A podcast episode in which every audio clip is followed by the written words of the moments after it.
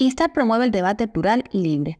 Las opiniones expresadas por los invitados y los participantes en este espacio no tienen por qué corresponderse con las de nuestra plataforma. Al ser este un programa de audiencia abierta, Instar pelará por el intercambio respetuoso.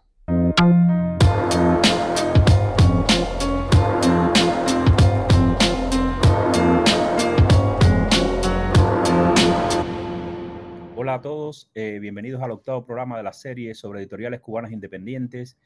Eh, en el día de hoy estamos conversando, el panel va a girar en torno a poesía y traducción y estamos conversando con eh, Jesús Barquet de Ediciones La Mirada, Joandy Cabrera de Kirne, Aleisa Ribalta de Alfaro y Alberto Sicilia de Classic Subversive. voy a leerles para presentarles a los eh, editores que son también autores y poetas. Eh, voy a leerles un breve currículum y comienzo por Jesús Barquet. Jesús Barquet es director de Ediciones La Mirada. Eh, nació en La Habana en 1953, es poeta, crítico, investigador literario y profesor universitario. Es profesor emérito de, de New Mexico State University en Las Cruces, donde reside desde 1991. Tiene un doctorado en español de Tulane University.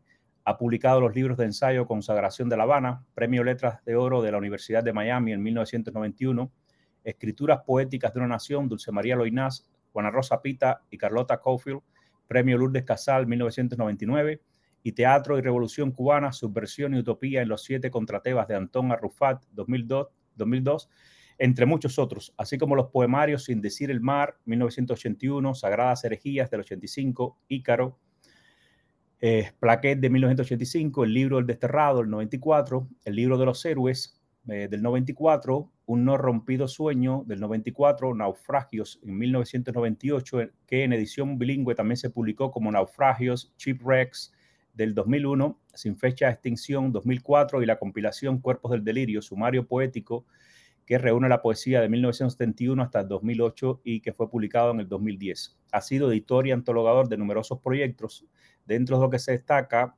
Eh, ediciones El Puente en La Habana de los 80, lecturas críticas y libros de poesía, eh, que sale publicada por Ediciones del Azar, Chihuahua, México, 2011. Es director de Ediciones La Mirada. Bienvenido, Jesús, acá.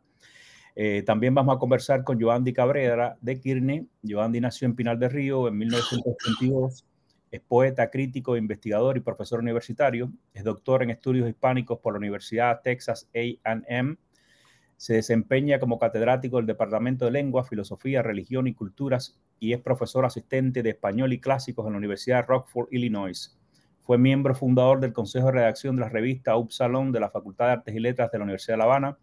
Ha publicado el poemario Otoño me ha besado, ediciones Loinás 2003, y es, y es coautor de Ballet Clásico y Tradición Grecolatina en Cuba, Aduana Vieja 2019, y editor de, de la antología bilingüe Equívocos, Misconceptions, Poetas cubanos de inicios del siglo XXI, publicada por Kirne en 2021, y dirige las ediciones Kirne. Eh, Aleisa Ribalta, que se nos unirá eh, un poco más tarde, nació en La Habana en el año 1971, es poeta, traductora y promotora cultural, es ingeniera y reside en Suecia desde 1998, donde se desempeña como docente de diseño de interfaces gráficas, diseño web y programación de aplicaciones. Ha publicado los poemarios Talud, Equelecua Ediciones 2018 también publicado en edición bilingüe español-catalán como Taluz, Talud, de Porboque en el 2018 y Tablero, Verbo Desnudo Chile 2019. Coordina La Libélula Vaga, un cuaderno digital donde se promocionan autores y traducciones literarias y es directora de la editorial Alfaro. y eh, nuestro eh, siguiente invitado es Alberto Sicilia de Classic Subversive. Eh, Sicilia nació en Cabaiguán, Cuba en el año 1966 es poeta, ensayista y promotor cultural. Reside desde el año 2013 en Estados Unidos. En Cuba fue miembro del Consejo Asesor y o lector de manuscritos las editoriales Luminaria, Sed de Belleza, Reina del Mar y Capiro. Dirige junto a Javier Cartaya la editorial Surco Sur, adscrita a la revista Surco Sur de la Universidad del Sur de la Florida. Ha publicado los libros de poesía El Camión Verde, Letras Cubanas 1994, A Favor de la Roca, Santi Espíritu, Ediciones Luminarias 1998 Viajando al Sur, Reina del Mar, Editores 2006 y Miniatura en Abismo, Letras Cubanas 2009. En el año 2000 funda el proyecto multicultural Classic Subversive y em, que comprende la editorial y una revista de igual nombre. Bueno, bienvenidos a este programa. Eh, llevamos este el octavo episodio de esta serie, eh, son nuestros episodios nacionales eh, de esta serie que hemos venido conversando con varios editores de, editoriales cubanas independientes que están dispersas a lo largo del mundo. hubo, hemos realizado un mini especial también con ediciones que están basadas en Miami, que es lo que yo considero la capital de, toda esta actividad editorial independiente a ambos lados del, del, estrecho de la Florida incluso, porque en, Miami yo creo que se han creado más ediciones, más editoriales independientes que en ninguna otra parte cubana, quiero decir, que en ninguna otra parte del mundo. Y bueno, bienvenidos acá y vamos a conversar un poco sobre esto. A mí me interesa mucho. Eh, hoy vamos a hablar de poesía y vamos a hablar de traducción y la poesía es el menos comercial de todos los empeños editoriales y es además el más esencial. O sea que hay una especie de dicotomía. La, mayoría de las editoriales independientes publican poesía, pero a regañadientes, básicamente, eh, porque no es, no es un género que, suele ser extremadamente comercial. puede llegar a serlo, pero no es lo común y la gente no le apuesta mucho a estas em, eh, empresas, ¿no? Entonces, empecemos eh, contigo, Jesús, em, hablándonos cómo surgió la mirada em, qué te inspiró a crearla, todos los insights que pueden haber en torno a, esto. Y, bueno, ahí vamos pasando a los demás. Eh. Eh, bueno, buenos días y gracias por la invitación y aquí la cooperación de los otros colegas. Eh, bueno, la mirada tuvo un inicio un poco azaroso, yo diría, porque bueno, yo me jubilé en el 2014, por esa fecha más o menos, y eso estaba coincidiendo con un, un, proyecto en que estábamos involucrados Giselle Rivero y yo, que era hacer catábasis. Pero, la, editorial no existía y, Giselle y yo estábamos ahí haciendo catábasis, reuniendo esos poemas, eh, no son muchos, son siete o ocho poemas largos sobre el tema de, de la introspección del exilio y la, y la nacionalidad, y, bueno, Cuba en distintas generaciones de poetas cubanos ahí está Joandy, es uno de los que está incluido. Eh, entonces estábamos eh, terminando ese libro y ya yo me jubilaba y, que, de pronto, bueno, ¿y ahora dónde lo vamos a publicar? Y entonces surgió aquello de, bueno, pues hago mi editorial, si todo el mundo está haciendo su editorial ahora y, claro, con la ayuda tecnológica de, de, los sistemas actuales, pues así funcionó y entonces Carlota Colfield, que es la codirectora, digamos, de, o cofundadora de esta editorial, pues también me dijo, sí, vamos a hacer esto, vamos a hacer, vamos a entrar en, este, en esta empresa dedicada a la poesía. Por ahora estamos dedicados solamente a la poesía, creo que va a ser el, el perfil para siempre. Eh, y así comenzó, y el primer libro de La Mirada fue precisamente Catábasis. Y ya de ahí para, para en adelante, pues ya quedó ese compromiso de, de continuar el proyecto. Y el libro, el libro físico, o sea, hay una confianza, bueno, quizás sea más una fe en el libro físico frente a los avances de los libros tecnológicos, los e-books y todas, esas cosas digitales que hoy en día existen. Y la mirada eh, nació con ese interés, no solamente por la poesía, sino por la presencia del libro físico. Eso no excluye que algunos de los libros de mirada también estén en, en ebook y esas otras eso te, eso te iba a preguntar, sí. Sí, también tiene versiones digitales pero fundamentalmente el libro físico. El libro físico, sí, hay todavía, como te dije, esa fe en el libro físico y su presencia, por lo menos en las bibliotecas más importantes, bueno, en bibliotecas universitarias, bibliotecas nacionales de ciertos países, por lo menos que el libro exista como hecho real, porque ya sabemos que se va la luz y, desaparecen todos los libros eh, digitales, claro, sí, sí. Es curioso, es curioso porque este primer libro, por casualidad, y no ni lo había pensado siquiera, eh, habemos tres personas que estuvimos en Qatar.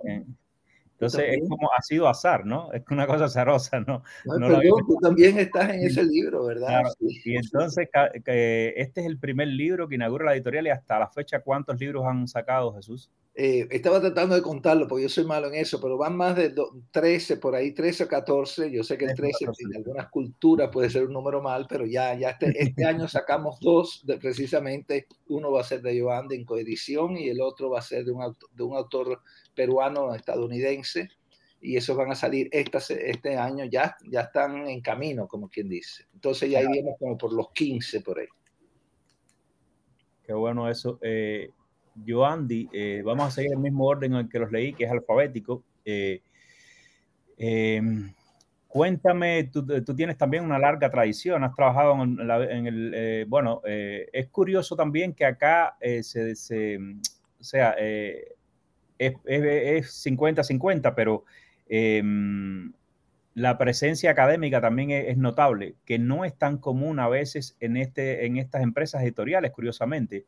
Estas pequeñas editoriales cubanas no, no están tan vinculadas a la academia. En el caso de ustedes son dos académicos, que son dos investigadores que han estado eh, sacando proyectos que probablemente también tienen que ver con proyectos de investigación y cosas por el estilo.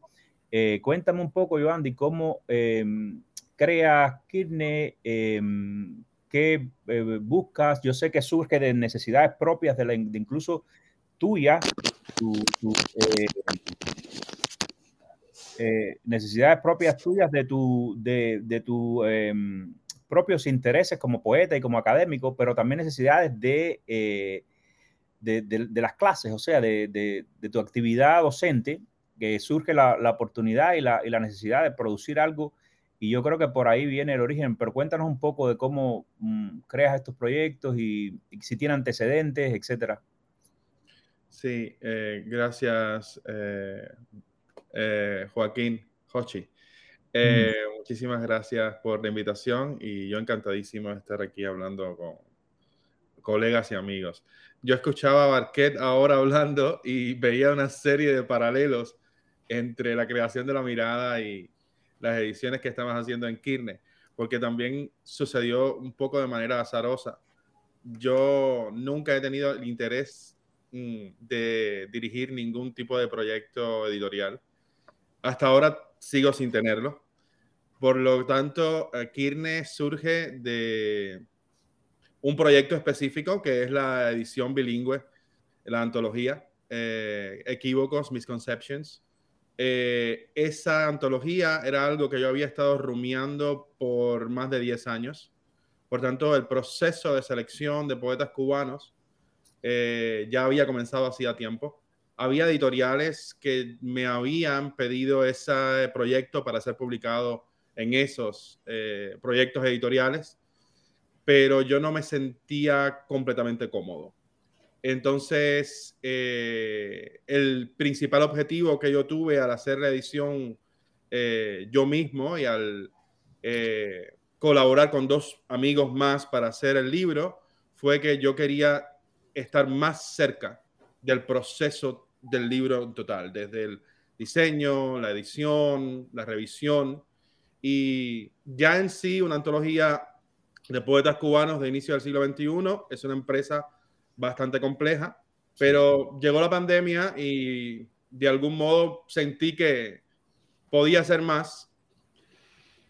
Y entonces decidí hacerla bilingüe. y entonces involucré a mis estudiantes de mi clase eh, de traducción avanzada. Y ahí comenzó un proceso complejo, muy rico en experiencias tanto mm, académicas como también de, de lectura y de eh, relación personal con, los poemas ¿no? y con los autores. Y luego de eso hubo un proceso de revisión y corrección amplísimo, larguísimo, en el cual colaboraron colegas como Marilén Loyola, que es una profesora que trabajaba conmigo en ese momento, pero también Eliana Rivero, por ejemplo, fue la primera que hizo toda la revisión eh, de todas las traducciones y a partir de ahí, bueno, el libro surgió. Ya una vez que teníamos el libro, eh, mis dos colaboradores principales, eh, somos como un trío, ¿no? Om Ulloa, que está en Chicago, Dachel Hernández, que está en Miami, y yo, que estoy aquí también en el área de Chicago, pues hemos colaborado juntos. Om, por ejemplo, tuvo muchísimo que ver en el proceso de eh, maquetación, diseño de la portada, revisión detallada de poema a poema, de estar horas y horas revisando traducción por traducción, ella y yo. Por tanto, fue un proceso bastante fuerte. Empezamos muy eh, arriba, diría yo, en el sentido de que era un proyecto y un libro bastante complejo. Y a partir de ahí, el objetivo principal de Kirne es que publicamos lo que nos interesa a nosotros. no tenemos compromiso con absolutamente nadie. Eh, yo simplemente como profesor, como alguien que tiene interés en determinados autores, pues estoy interesado en hacer ciertas publicaciones. Me interesa, por ejemplo, la, la poesía de Magalia Labau, eh, la obra poética también de Jorge Luis Arcos. Y bueno, por supuesto, los poetas que están en la antología son autores que me han interesado en los últimos años. Y por tanto, en realidad lo que he hecho es sacar proyectos míos, eh, no míos porque yo los haya escrito, sino míos porque son proyectos investigativos y también conectados con el aula y con mi investigación. Y al mismo tiempo, mis amigos, los que colaboran conmigo en este proyecto, pues tienen sus propios proyectos. Y claro, cualquier cosa que ellos traigan para ser publicado, para mí es sagrado. Siempre revisamos, pero mm. Estoy hablando de gente muy talentosa. Ulloa es una poeta descomunal, a quien conocí, por cierto, y esto también tiene que ver, creo, con, con la conversación que estamos teniendo hoy. Yo conocí a Om Ulloa gracias a Barquet. Eh, Barquet me dice, aquí hay un libro de una poeta que vivió en Chicago. En ese momento yo estaba en el doctorado en Texas. Eh, y me gustaría que te lo leyeras. Y si, bueno, si te interesa, puedes escribir un prólogo del libro. Y es un libro que sale por la mirada. Y yo me leo el libro y de hecho pedí ayuda a mis colegas en el doctorado y dije, a mí nunca me había pasado algo así. Esto es una poética prácticamente impenetrable para mí. Yo no logro sentirme dentro de esta poesía. Y bueno, mm, mis amigos no me ayudaron mucho. Eh, me dejaron solo, lo cual les agradezco también porque eso es un proceso, como el mismo proceso de creación, el proceso de, de, de entrar a una poética es algo muy personal. Y cuando yo logré entrar a la poética de Don Muyuga, dije, uff, Qué maravilla, ¿no? Entonces yo conocí a un Ulloa a través de Barquer, a través de este proceso de colaboración con la mirada. Y a partir de ahí, bueno, yo sé que cualquier cosa que me traiga ON va a tener un nivel, ¿no? Y cualquier cosa que Dachel me presente tiene un nivel. Ellos son autores eh, que tienen menos intereses investigativos en el sentido académico, digamos, ¿no? Porque también hay toda una investigación en las obras que ellos publican, pero en este tipo de proyectos más eh, plurales, polifónicos, quien entra más soy yo. Yo estoy más interesado en, publicar la obra de otros autores. Incluidos ellos dos, por cierto, ellos dos están en la antología que yo hice, ¿no? Sí, sí, claro. Son dos autores que yo hubiera tenido en cuenta siempre para una antología como esa. Y entonces, en realidad, la dinámica es esa. Eh, yo no tengo, personalmente, como editor, ningún interés en crear un eh, sello editorial o un catálogo editorial que represente eh, ni la literatura cubana del exilio, ni la literatura cubana de ninguna parte, ni siquiera la literatura cubana. Yo lo que saco adelante junto con ellos son proyectos que me interesan personalmente. Proyectos individuales. Es muy interesante. Eh, Tú has introducido un tema que lo vamos a desarrollar más adelante porque en el caso de editoriales de poesía, eh, abordaste algo muy interesante, ¿no? Eh, hasta qué punto eh, cuando uno hace un proceso de selección, si la poesía es la que elige básicamente a sus lectores, porque uno no conecta con todo tipo de poesía, hasta qué punto un editor de poesía o una persona que está, o, un, o sea, no solo como editor en el oficio, sino una persona que maneja una editorial que se dedique exclusivamente a la poesía, elige este tipo de catálogo que va desarrollando, si es de una manera caprichosa, si, si a veces uno publica cosas que uno sabe que son buenas, aunque a uno no le gusten, y este tipo de cosas, pero que es de, cuando terminemos esta ronda, pasamos entonces a hablar un poco más allá. Y te quería preguntar algo específicamente. ¿La Kirne tiene la idea de continuar siempre con traducción, ediciones eh, bilingües o, esto... Eh? Eh, bueno, empezó ahí. Eh, hemos publicado libros de autores cubanos que han escrito en inglés por primera vez, en ediciones en inglés. Eh, y uno de los proyectos que se avecinan eh, es una edición bilingüe de una obra teatral. es una obra de teatro basada en Medea, una obra cubana de Irán Capote, que es el último poeta antologado en equívocos, por cierto. Eh, que además cuando fue eh, incluido en Equívocos no había publicado jamás poesía. Eh, y acaba de sacar un poemario en Miami. y bueno, pero lo que me preguntabas, las ediciones tanto en inglés como en español, como bilingües, es parte de lo que nos interesa, lo que a mí me interesa, también como parte de la vocación pedagógica que tiene mi proyecto desde un principio. Y al mismo tiempo, eh, me interesa mucho la poesía. También el teatro, también el ensayo, pero esencialmente la poesía. Qué bien. Y la ese que decías de Medea es el que se llama My Name is Maddie o algo por el estilo, ¿no? No, ese, ah, mira, esa es otra edición bilingüe, pero eso es un proyecto eh, pedagógico, educacional, porque el asunto es que es una obra de teatro que escribieron mis estudiantes de una clase del máster de educación en mi universidad. Oh, y luego, el semestre siguiente, los estudiantes de Advanced Translation tradujeron la obra al español y luego yo escribí un prólogo breve introduciendo rápidamente la obra. Y ya, no, esa ya está publicada, esa se llama Call Me Mary o Llámame Mary y es una versión de una Medea adolescente en un high school en Illinois, ¿no? Pero, eh, pero ahí ese también es un buen ejemplo de, de mi interés, ¿no? Eh, involucrar a los estudiantes, que los estudiantes tengan la posibilidad de desarrollar sus habilidades tanto de traducción como de, creación. Y, bueno, también que ellos vean cómo es el proceso de edición de un libro, que participen de él y que sean parte protagónica de, ello. ¿no? Genial.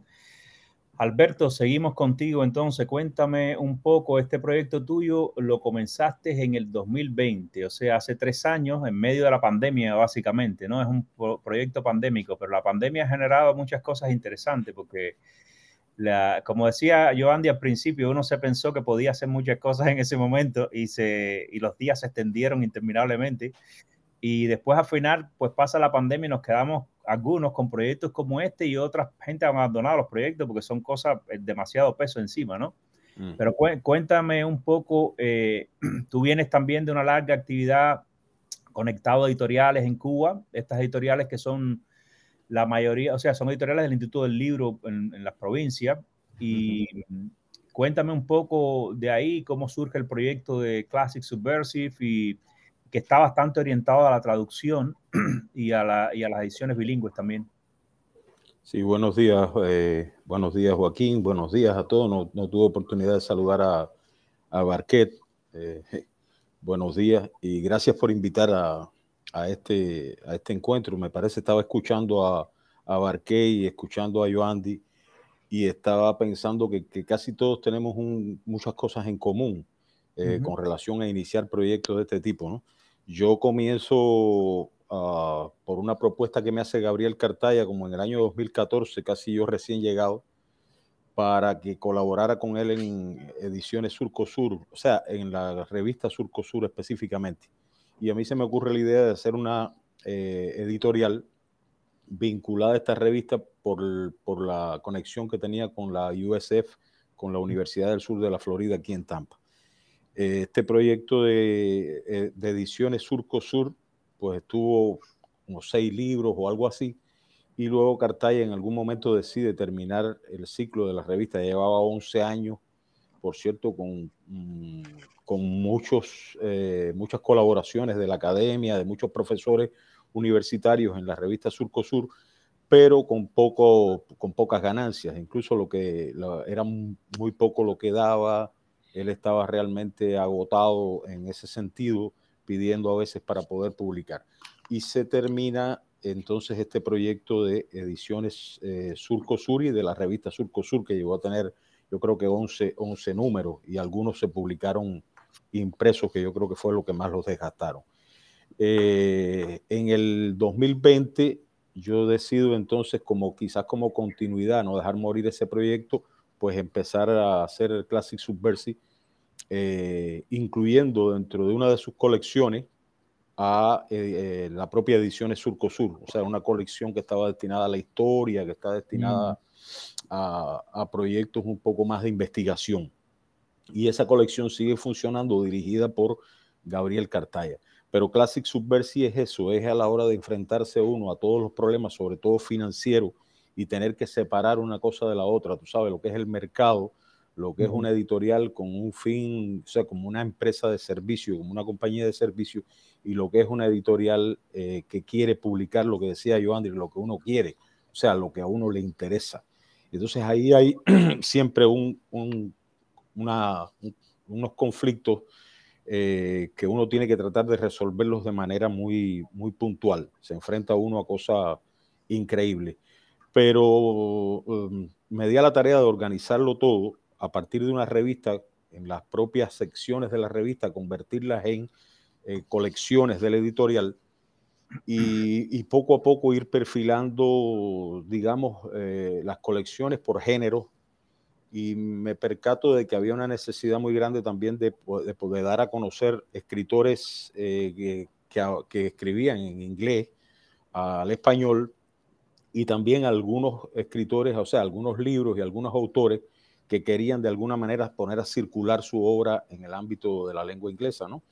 Y como tenía, como había buscado algunos profesores universitarios, la revista Classic Subversive, que hasta ahora tenemos cuatro números, eh, tiene dentro de su consejo editorial algunos profesores universitarios, como la profesora Kenya de Working del Colin de Melox de Pittsburgh, en Pensilvania, eh, la profesora Rita Martín y Madeleine Cámara de aquí de la Universidad de la USF pues con estos profesores decidimos también eh, formar, eh, que ellos estuvieran al frente de algunos de esos, eh, mm, no solo de, de, las colecciones, sino también dentro de la revista, que hicieran algunas secciones, ellos fueran los que la dirigieran.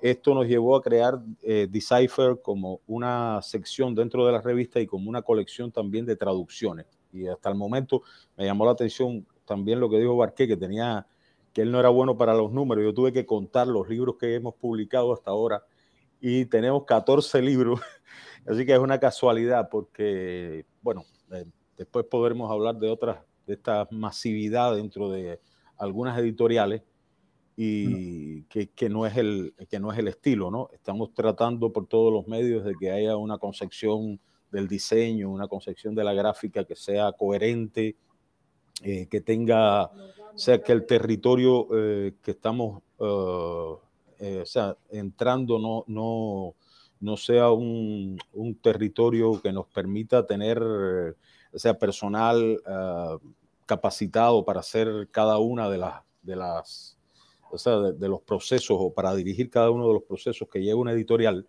y no querer abarcar todo desde una sola persona. Quiere decir, yo no soy el que hago ni la diagramación, ni la edición, ni hago el diseño, porque esto, eh, pues bueno, no nos parece, o sea, no nos ha sido útil. Debe ser un trabajo especializado también, si uno quiere que quede lo mejor posible, incorporar a otra gente. Que este es uno de los grandes fenómenos, yo lo que es súper entendible, o sea, eh, estos proyectos, la mayoría de las editoriales independientes surgen a veces como proyectos personales.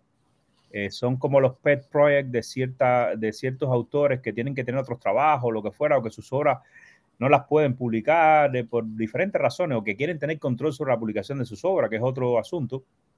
Y es lógico que, en ese proceso la gente pues sean un poco eh, hombres orquesta, ¿no? Que, que lo mismo maqueten, que hagan cosas y, todo este rollo, pero en la medida en que uno intenta, obviamente hay, hay zonas que son súper especializadas que, serían muy prudentes, que hubieran, tú sabes, gente con más conocimiento ahí y esto trae, esto, eh, esto me conecta con algo que había hablado con, con, Jesús también en conversaciones previas y que queríamos también conversar acá, que es el tema de em, hasta qué punto, por ejemplo, las editoriales, o sea, eh, hay muchas editoriales que son básicamente, em, se dedican básicamente a imprimir, pero no a editar.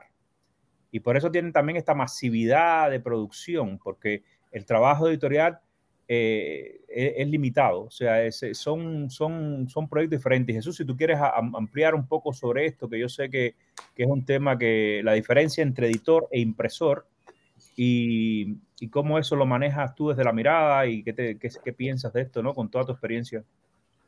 Sí, bueno, ese es el tema, uno de los temas clave, ¿no? Y quizás de, los, del grupo que estamos aquí ahora, yo soy el que lleva más tiempo en Estados Unidos, entonces he tenido un poco más de exposición personal a libros impresos en Estados Unidos en español. Y desde que yo llegué a Estados Unidos yo tengo ese concepto de, bueno, dos mis lecturas y lo que leía, tanto como libro como artículos también, un cierto descuido con el español. Siempre el inglés era impecable, o sea, era impecable. Pero en el español había erratas, había errores de sintaxis, y no era por el uso del spanglish como un recurso estilístico, era simplemente descuido editorial. Descuido, sí. Una errata es una errata y no es que tú quieres ahora, eh, eh, ¿sabes? Como Juan Ramón Jiménez, renovar la, ortografía hispana. ¿no? Es una errata y parte del descuido con el español. Yo decía, era como la cenicienta de la lengua, cuando había esas ediciones bilingües. Incluso a veces eran ediciones en inglés, una novela en inglés que empieza a usar palabritas salpicadas en español un poco para esa, ese color local y esas palabritas a veces eran hasta, hasta mal escritas. Sí. Entonces, eso siempre me molestó. ¿Por qué teníamos que ser la cenicienta eh, en términos de lenguaje? Y entonces, eh, y además, eh, el hecho, bueno, ese es uno de los temas y por eso la mirada se preocupa mucho por, por la corrección del lenguaje, respetar nuestra lengua que es tan digna como cualquier otra y, y no tiene que seguir esa, esa, condena, ¿no? De, de ser descuidada. Eh, esa es una cosa y la otra es la, que la mirada también desde el principio hemos estado con esta idea de, de, editar, no tanto de imprimir, imprimir imprime cualquiera. De hecho, hoy en día ni sabemos quién imprime, porque yo mando los PDF eso y sale Amazon imprime. Pero sí editar, o sea, eh, dialogar con el autor en la medida en que esto sea posible y que el autor acepte ese diálogo. Ese es otro tema. Y, si no lo acepta, pues bien, también, no, no, no nos molesta, pero creemos que tenemos algún tipo de conocimiento, un poquitico más quizás que, que, otras personas, ¿no? En, en, poder ver detalles en el texto incongruencias en, la, en, una, en poesía todo es importante, una coma, un punto o la no puntuación, todo eso es importantísimo, en mi opinión. Sí, sí, sí, sí, totalmente. Y a veces tú veías que, que ciertos autores mandaban las cosas y no había una, una, una, coherencia en el uso de la puntuación y eso a uno como lector, a mí particularmente, otros yo no sé, yo hablo por mí, eh, bueno, en este poema esta es este es el concepto de puntuación que va eh, adornando esta visualidad poética, pero en este otro es otra cosa, o, hay una incoherencia, o, no hay ninguna propuesta, y eso, eso eh, enturbia la lectura, en mi opinión. Entonces, tenemos ese diálogo, o, de, o simplemente cosas estilísticas, oye, repite mucho esta palabra, cualquier cosa, esta imagen no está clara, cosas lo más subjetivo, y estamos hablando de poesía, por tanto el plano de la subjetividad impera, y ese diálogo lo hemos hecho, eh, incluso a veces este poema no, o cambia el lugar, muchas cosas que tienen que ver con la concepción del libro ya como, como hecho creativo, no simplemente como material de impresión. Y esos diálogos los hemos tenido y, y, creo que eso queda claro desde el principio con todos los autores. Esto vamos, ¿estás dispuesto a hacerlo? ¿No estás dispuesto a hacerlo? ¿Hasta qué punto? Y uno ahí y oye, puedo verme, a veces se me puede ir la mano un poco en lo que te diga, pero nada de esto es personal ni es contra ti. O sea, hay gente que sí acepta ese diálogo y hasta lo agradece. Eh, y eso es más o menos la línea que hemos seguido, un trabajo de, de edición, pero también de diálogo poético, que yo creo que es importantísimo. En mi opinión, es súper importante y yo incluso como poeta eh, no tengo ningún inconveniente que me diga eso es una basura o esta palabra no está bien. No tengo ningún inconveniente, al contrario, creo que eh, hace falta ese espacio, esa especie de taller. Entonces, en este sentido, ¿no? ese, ese trabajo de, editor es más como un taller, un taller previo para que el libro salga impecable.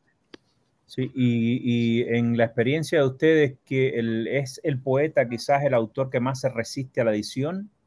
O... A este taller.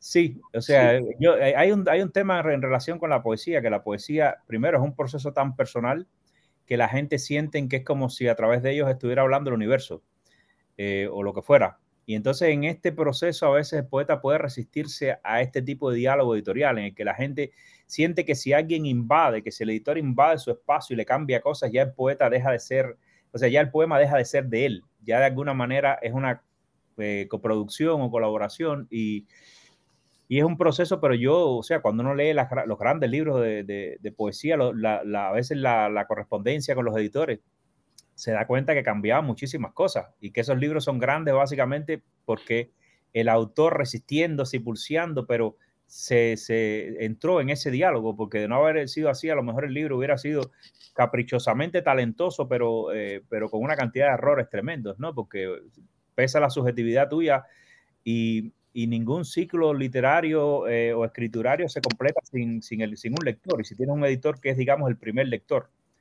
que, que, es un lector especializado y que te puede decir, bueno, esto va a tener un impacto en, en tus lectores, que no van a entender esto, aquí hay cacofonías o hay el mismo proceso de puntuación, es muy curioso lo que decías, porque a veces uno por periodo escribe diferente, puntúa diferente, y después cuando lo va a incluir en un libro tiene que tener esa cuidado o, lo, separa secciones o por lo menos eh, tener homogeneidad en, en, todas las marcas editoriales que va a tener, gráficas y todo eso, porque si no es, es, para el lector es incómodo. A mí me molesta también eso de que de encontrar poesía que está en unos versos puntuado de una cosa, en otras a lo mejor tiene una farras, en el otro tiene coma, entonces como que hay una, una especie de caos, ¿no? Gráfico ahí que es eh, muy raro, ¿no? Y cuéntenme, Joandy y, y Alberto, eh, ¿cuál es la experiencia de ustedes en este, eh, en, el, en el tuyo, por ejemplo? Bueno, también, también ha, Jesús ha hecho mucho, pero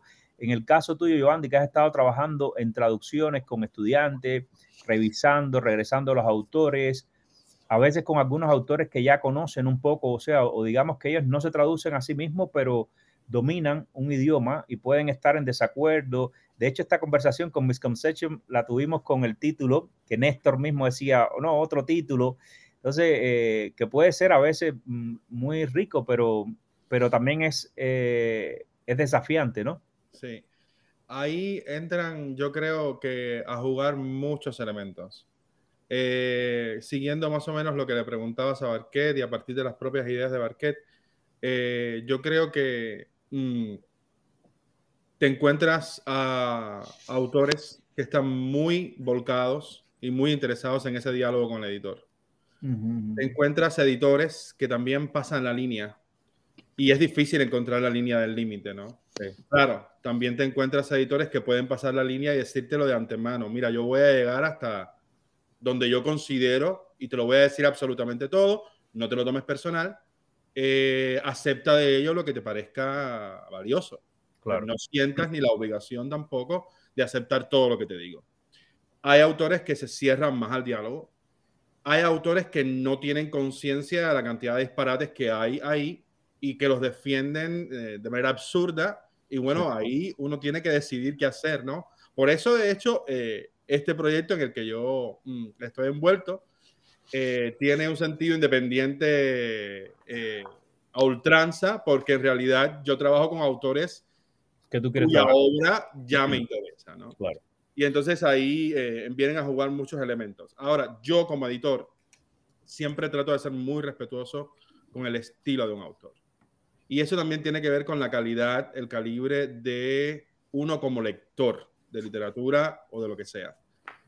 Cuando yo me encuentro con una poética y yo logro entender esa poética, pues yo trato como editor de tributar sí. a las características de esa poética. Uno tiene que editar un texto a partir del propio sentido del texto, del claro. propio, eh, de la propia cosmovisión del autor, ¿no? Y entonces ahí es donde empieza a jugar eh, una cosa y otra. En el proceso de traducción que mencionabas, en la propia antología tuvimos casos muy interesantes, desde autores que decían todo está de maravilla, todo está perfecto, hasta autores que corregían la traducción completa. Claro, eran autores muy competentes, sí. bilingües o casi bilingües, con un conocimiento y una experiencia de la lengua inglesa descomunal. Por tanto, yo tuve en cuenta la mayoría de esos cambios. Uh -huh. Y entonces yo respetaba también eso, ¿no? En el proceso de la, de la antología. Hubo colaboradores míos que se molestaban por eso. No, deberíamos dejarlo ya como está, porque esto es una falta de respeto. Yo no lo veía como una falta de respeto. Pero quizá también tiene que ver con mi forma de ser, ¿no? Mi forma de ser en el sentido de que, ¿por qué no? Estamos a tiempo, es el autor, eh, tiene conocimiento, lo que está diciendo tiene sentido. Sí. ¿no? Y, si lo, y, si lo, consideras que cada obra y cada traducción puede a veces ser perfectible, porque lo hemos visto a lo largo de la historia, vemos traducciones muy buenas de hace 50 años y alguien vuelve a traducir ahora y, y la traducción pues mejora en, en algunos sentidos porque quizás tiene en cuenta otras cosas, ¿no? Que, que, el primer traductor no tuvo en cuenta o, o lo que fuera, ¿no? En el, el, idioma también que va variando y que es una cosa muy curiosa cuando hablabas de la edición es que si no te, si no, yo creo que eh, funciona para cualquier tipo de edición, no solo de poesía, pero si tú no detectas cuáles son los rasgos de estilo de un escritor y no tratas de potenciarlo y de seguir, porque los autores tienen un arsenal de palabras que es muy particular. O sea, yo cada vez que estoy editando cualquier cosa, estoy pensando, esta palabra no es una palabra que esta persona usaría. Y si, y si desde ese ladrillo esencial, que es, que es una palabra, un, fonema, tú no vas a, estar pendiente de eso, pues lo que vas a hacer no es nada, porque no es que yo ponga mis palabras y arregle un, texto, es como que, que, una persona sienta que está, eh, que, que, la, que el, trabajo de edición está mejorando y potenciando lo que quiere decir. Yo creo que cuando eso pasa, la mayoría de los autores, a no ser que sea muy neurótico, son capaces de entender que es un proceso que los está mejorando, ¿no? Eh, eso es mi experiencia. Yo no me he dedicado nunca a la, a la edición de poesía, pero en otros géneros que la gente son más dóciles además, ¿no? Porque creo que eso, Sí, Jochi, con respecto a eso quería agregar algo más, porque ahora mismo, por ejemplo, Barquet ha editado mi poemario. Eh, y ha sido un proceso que yo he agradecido muchísimo. Primero lo que hice fue dárselo a tres amigos, porque además, además de, de, haber editado mi libro, yo considero a Barquet mi amigo. Es una relación que llevamos ya hace tiempo. Yo he editado textos de Barquet, yo he escrito sobre la poesía de Barquet. La poética de Barquet me parece una de las más interesantes de los últimos años en la poesía hispanoamericana. Eh, y tener la oportunidad de ese diálogo, de esa interacción. Para mí el privilegio de que Barquet se tome el trabajo y el tiempo de editar un libro mío, ya eso es un regalo, ¿no? Ahora, de entre los tres amigos que se los di, que son mis dos colaboradores y Barquet, yo recibí mucho eh, feedback, ¿no? Mucha, eh, muchas correcciones, muchas sugerencias, las tuve en cuenta y a partir de ahí, pues Barquet ha seguido la revisión del libro y ha seguido todo el proceso de edición. Hay cosas que yo le digo, no, yo quiero que esto sea así. Ah, perfecto, está bien, tiene sentido y continuamos, ¿no? Eh, cuando eso se confirma. Pero, por ejemplo, como editor, y yo creo que esto es muy importante, como editor, como autor, uno debe saber y uno debe tener muy claro que muchas veces no somos conscientes en nuestra propia escritura de esas limitaciones porque estamos más enfocados en algo o estamos demasiado metidos en el proceso. Sí, sí, sí. Entonces, cuando tienes una mente más alejada, una mirada más distanciada, tienes a alguien que yo he tenido el privilegio de que sea Barquet y me diga, mira, aquí hay inconsistencia en el uso de los signos de puntuación. Esto no tiene sentido. Tú lo miras, te acercas y tú como autor y como editor también, pero ahora autor al fin, te das cuenta y dices, sí, no sé por qué he hecho esto, esto no está funcionando, tienes toda la razón, lo corriges y continúas, ¿no? Entonces, ese tipo de retroalimentación, ese tipo de intercambio, para mí, tanto como autor, editor, es muy saludable y muy necesario. Sí. No, yo en, en, el, en mi caso personal, yo puedo ser un testigo de lo que ustedes han hablado acá, porque Barqué me ha editado y tú me has corregido eh, también publicaciones. Y, y, realmente, o sea, a mí me gusta, yo soy de los que me gusta este debate. Yo tengo un compromiso muy grande con lo que escribo, pero me gusta este debate y de hecho lo he resaltado. Por ejemplo, eh, mi libro Pasar Pájaro, lo el primero que lo revisó así, bueno, de, yo, yo, dejo los libros podrir 20 años, ¿no? El primero que lo revisó con, con ánimo, digamos, ya de crear una, una edición completa fue Heriberto Hernández. Y de ese diálogo con Heriberto, yo para Bluebird, que era una editorial que, que tuvo con Carlos Pintado y George Riverón eh, en, los nove, en, los, en la primera década de los 2000 en, en Miami, y de este diálogo yo, por supuesto, eh, eh, entendí muchísimas cosas y eliminé incluso a veces poemas completos. Reestructuré eso, esos libros por completo y, hice muchas cosas. A mí me parece que es fundamental porque estamos eh, estamos escribiendo para que nos lean de aquí a 100 años también. Si un contemporáneo eh, te siembra ciertas dudas, es que ese poema no ha resistido quizás ese periodo. Y sucede con todo. A lo mejor se hubiera salido en un momento, hubiera funcionado y después se apagaba, que pasa mucho con ciertas obras literarias, pero eso no es lo que uno quiere. Uno quiere buscar esa especie de, de, aliento más, más eh, eh, de más alcance, ¿no? Y, yo, y este es un debate que es súper importante para, para los eh, autores. Se nos unió acá eh, Aleita Rivalta, que está en Suecia, y voy a leer un poquito tu, bueno, ya yo leí tu introducción, Aleisa, pero eh, cuando, eh, cuando tú quieras, coméntanos un poco de ella. Yo hablé un poco de tu biografía y que coordinabas la Libélula Vaga y esta editorial Alfaro. Cuéntanos un poco cómo surge Alfaro. Eh, tú estás enfocando eh, enfocándote acá, hay muchas editoriales que están enfocadas en la traducción bilingüe, español-inglés. Eh, yo sé que Jesús ha tenido alguna experiencia también con portugués, pero el tuyo es, es, entonces con un idioma que, que, es el sueco, o sea, entra a tratar de entrar a un espacio, poner el los poetas de lengua hispana en un espacio que aunque es una lengua que no hablan tanta gente, tiene una importancia eh, grande desde el punto de vista académico. De pronto está hasta la Academia Sueca que da el premio Nobel, o sea que es un espacio súper interesante donde se debaten muchos de, los, de, la, de la, literatura eh, universal. Y cuéntanos un poco Alfaro, cómo surge Alfaro, qué, qué, está, qué pretendes hacer, qué has hecho hasta ahora.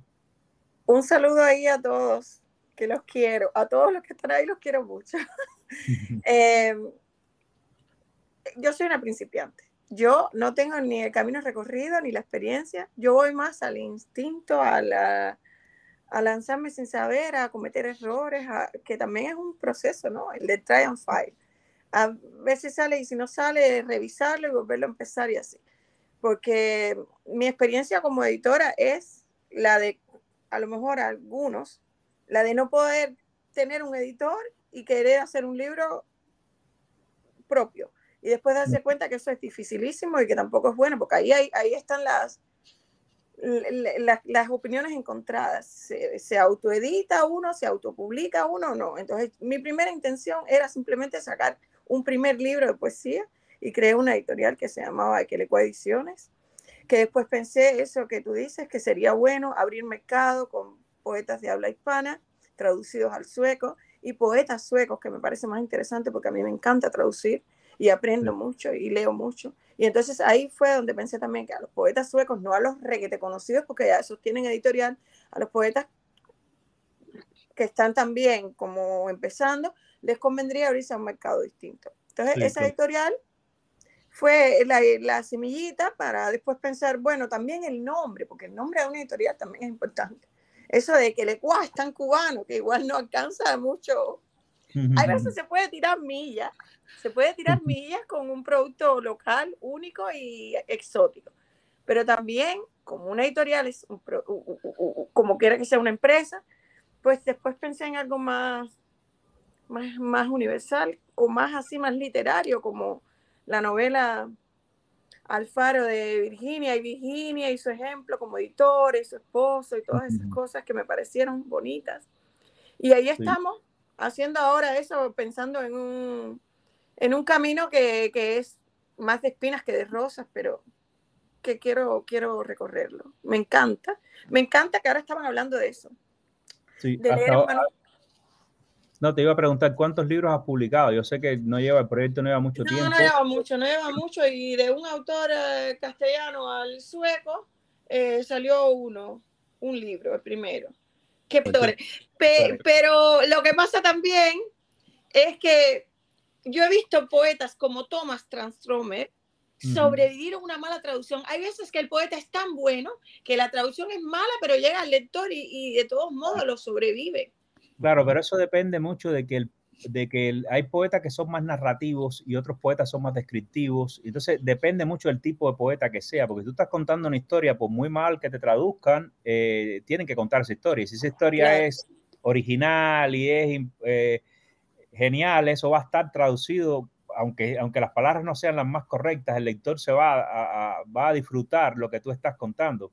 Si a lo mejor el, el poema se sostiene demasiado en la palabra, y el traductor no tiene ese arsenal para traducirlo, eh, que por ejemplo yo entiendo muy bien que tú estás haciendo muchas traducciones, digamos, del sueco al español, porque tú, el español es tu, tu idioma madre y tú te sientes más cómoda. Entonces, eh, es más fácil que tú encuentres el equivalente en español que si te pusieras a hacerlo a la inversa. No, no lo puedo hacer, no lo puedo hacer, no tengo la, no tengo la competencia. traducir mi poesía al inglés. Y el otro tema con el que es importante conversar acá es que la literatura cubana es la literatura más mal traducida del mundo, una de las más mal traducidas. Ahí es donde yo quería entrar ahora con... Canónicas, ¿no? De la, la, literatura cubana es una literatura sólida, con un canon, y sin embargo súper mal traducida. O sea, uno encuentra algunos clásicos traducidos y después aparecen los poetas que están traducidos por porque sucedió, porque encontraron una gente por un problema de afinidades, como sucede en muchas cosas, porque lo que fuera, pero o, por otras razones, pero no porque hay un proceso de selección ni de ni de ni un trabajo sostenido intentando, eh, digamos, eh, promover ese tipo de literatura, porque en primer lugar es que Cuba ha sido una isla muy apartada de todo lo, que ha pasado en, en, esto, muy lejos de los mercados, ¿no? Entonces, eh, yo no sé ustedes qué piensan de esto, pero si me cuentan un poco de lo que... Bueno, bueno, yo dejo a los demás hablar, pero en el caso de mi propia traducción de mi libro, que va a salir ahora en sueco, he tenido una lucha tremenda, porque no sé si somos todos, pero los cubanos somos muy locales, y yo utilizo mucho cubanismo y muchas palabras raras y ellos no las entienden. Y la forma de hablar de cubano tampoco la entienden. Y la forma de la poética cubana, la tradición, tampoco la entienden, porque no, la, porque no, hay, una, no hay una tradición, no han, no, no, han traducido desde el principio bien. Meten forro, meten forro. Sí, sí, sí, sí, sí, sí. Es interesante eso. El, eh, bueno, el, hay otra cosa que me interesaba y que Jesús me había, habíamos conversado y era la, hay un proceso que es muy interesante eh, y que, mm, sobre todo, por ejemplo, editoriales pequeñas y muy selectas, editoriales boutique, yo le llamaría, ¿no?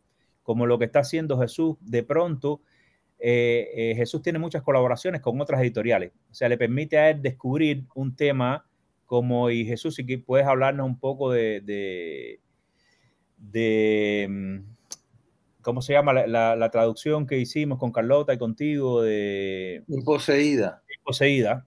Y entonces, la, y de otros libros que tú has usado, pero que has, que has logrado que después otras editoriales con más alcance o en otras áreas eh, se interesen y entonces, pues tú eh, muy generosamente colaboras con ellos y eh, realizas otras tiradas, que eso me parece una cosa súper interesante, ¿no? El hecho de que una editorial busque amplificarse a través de otras que tienen, digamos, un mercado diferente o más, o, más, más amplio, ¿no? Sí, bueno, esto ha sido, ha sido una casualidad en cierta forma, pero como uno de los objetivos de la mirada el principio, esto entronca muy bien con lo que dice Joan y Elisa, eran cosas que a mí me interesaban, pero no porque a mí como Jesús me interesaban, sino a mí como, como lector de poesía cubana o de poesía latinoamericana me interesaban y veía ciertas de, ciertos espacios que todavía no estaban ocupados, como fue el caso, por ejemplo, de la poesía de tema LGBT eh, dentro de la poesía cubana, una, una antología libro sobre este tema, y el caso de, estoy hablando de dos casos, ¿no? Concretos, ¿no? y el caso de la poesía de Mercedes de Acosta, una cubano-americano-española de los principios del siglo XX, que fue una figura muy, curiosa dentro del ámbito cultural norteamericano. Y eh, que esos textos no, no, no, vi un libro con esa producción. Entonces, la mirada ha querido también un poco eh, llenar esos, esos espacios vacíos dentro de la, de la literatura cubana, aunque no queremos limitarnos a la literatura cubana, y produjimos esos libros que después, por supuesto, eh, tuvieron una repercusión, que son estos dos, ¿no? Por ejemplo, en Poseída, donde tú colaboraste, Joaquín, con tus traducciones, y Carlota y, yo también, o sea, los tres tradujimos y, y editamos. Eh, yo sabía que era una, iba a ser una, un libro raro, porque la, personalidad de Mercedes Acosta, su personalidad, su vida privada, e, es, lo que ha llamado muchísimo la atención. Pero era, era poeta y tenía tres poemarios y algunos poemas sueltos sobre Cuba, etc. Y es una poesía muy decente, o sea, es una, era una poeta inspirada y es una, eh, uno se da cuenta que es una persona sensible y, que está explorando temas muy curiosos también dentro de la poesía, eh, su identidad y todo esto, ¿no? Sí, sí. Y, ha tenido muy buena cobertura porque casi todos los periódicos importantes, el país ha escrito de, Imposeída, el, el, Miami Herald, o sea que, que, ha tenido mucha cobertura ese libro. Sí, sí, eso es entonces, pero en Cuba también, porque hay dos ediciones de ese libro. Dentro de Cuba porque eh, aunque la mirada siempre ha tratado de, de, entrar, ¿no? de mandar algunos los ejemplares posibles para que circulen dentro de Cuba, porque varios escritores que viven dentro de Cuba han publicado en la mirada también, sean antología, lo que fuera, o como prologuistas, lo que sea. El caso es que eh, sí, ese, ese, libro, yo sabía que, que, dentro de Cuba iba a ser de interés y una editorial territorial, la, la editorial El Holguín, le interesó el proyecto para difundirlo dentro de Cuba con mayores eh, posibilidades que, que, la mirada, obviamente, y lo reeditó casi igual que como salió, y luego eh, la editorial Torremosas en España, que es mucho más, que tiene mucho, mucho mayor alcance y, lleva ya varias décadas produciendo poesía de mujeres hispanas o de otras mujeres, pero traducidas al español, quiso ser una edición de super lujo, bellísima, bilingüe además. Nosotros fuimos muy modestos en una sola lengua, en español todo traducido, pero ellos le quisieron hacer bilingüe y la ampliamos, etcétera. Y es una edición hermosísima. Y la segunda fue ahora esta antología de poesía de temas, no de autores, sino de temas LGBT, etcétera. Que hicimos la primera edición, Virgilio López Lemos y yo hicimos la edición, la compilación, etcétera y que, que, tenían unos 40 autores de dentro y fuera de Cuba. Eh, se llama Todo Parecía, pero eso interesó dentro de Cuba, donde además el libro se presentó, yo lo presenté en la UNIAC, de hecho, eh, y, y se ha, ese libro se ha duplicado y ahora se llama Las Piedras Clamarán, y es otro libro con 80 autores, muchos más de los que no estaban incorporados y textos cambiaron, etcétera. Y entonces ya obviamente tiene mucha mayor difusión. Salió por las ediciones La Luz, un libro hermosísimo, porque como hemos hablado un poco, estos libros que estamos haciendo nosotros son un poco, eh, no, no, contamos con esa... Más modestos, más, más, modestos, claro, más modestos en términos de... No contamos con esa estructura de diseñador, de, de maquetador de, y, y de divulgación también. Entonces, eso también me parece interesante y las coediciones con, con el Basement, que es una, una, editorial de Chicago, estoy en Chicago ahora, y ahora estamos haciendo una coedición con otra editorial de Chicago, que es la de Giovanni. Y, mm.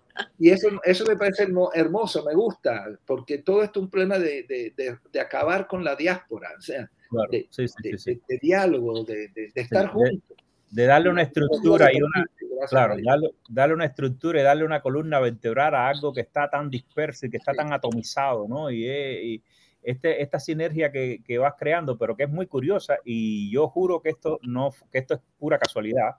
El hecho de estar acá conversando y ver que nuestras vidas se han cruzado en tantas oportunidades. sí, preciso. Y yo no, y yo no estoy sentando amigos que escogí por, por nepotismo. O sea, yo, yo porque me pareció que era un, proyecto súper interesante, ¿no? Eh, hablar de esto, de poesía, de, de, colaboración, de traducción, que me parece que son temas que a mí a lo largo de los años me han preocupado tanto, ¿no? Y que creo que, en el, que para, un, para el autor y para el editor tienen que ser tan importantes, ¿no? Eh, a veces es, eh, pero me, me, sorprende que, que, que esto porque demuestra que, que, que las personas que están acá sentadas también es que han tenido esta preocupación a través de los años y que las cosas han surgido de manera eh, súper natural y, muy orgánicas con, con, con, respecto a estas inquietudes y, y, necesidades de expresión, ¿no? Y Joaquín, yo estoy eh, escuchando y aprendiendo, pero quería tocar ese tema de, la, de, la, de, los, de las editoriales, de las colaboraciones con editoriales.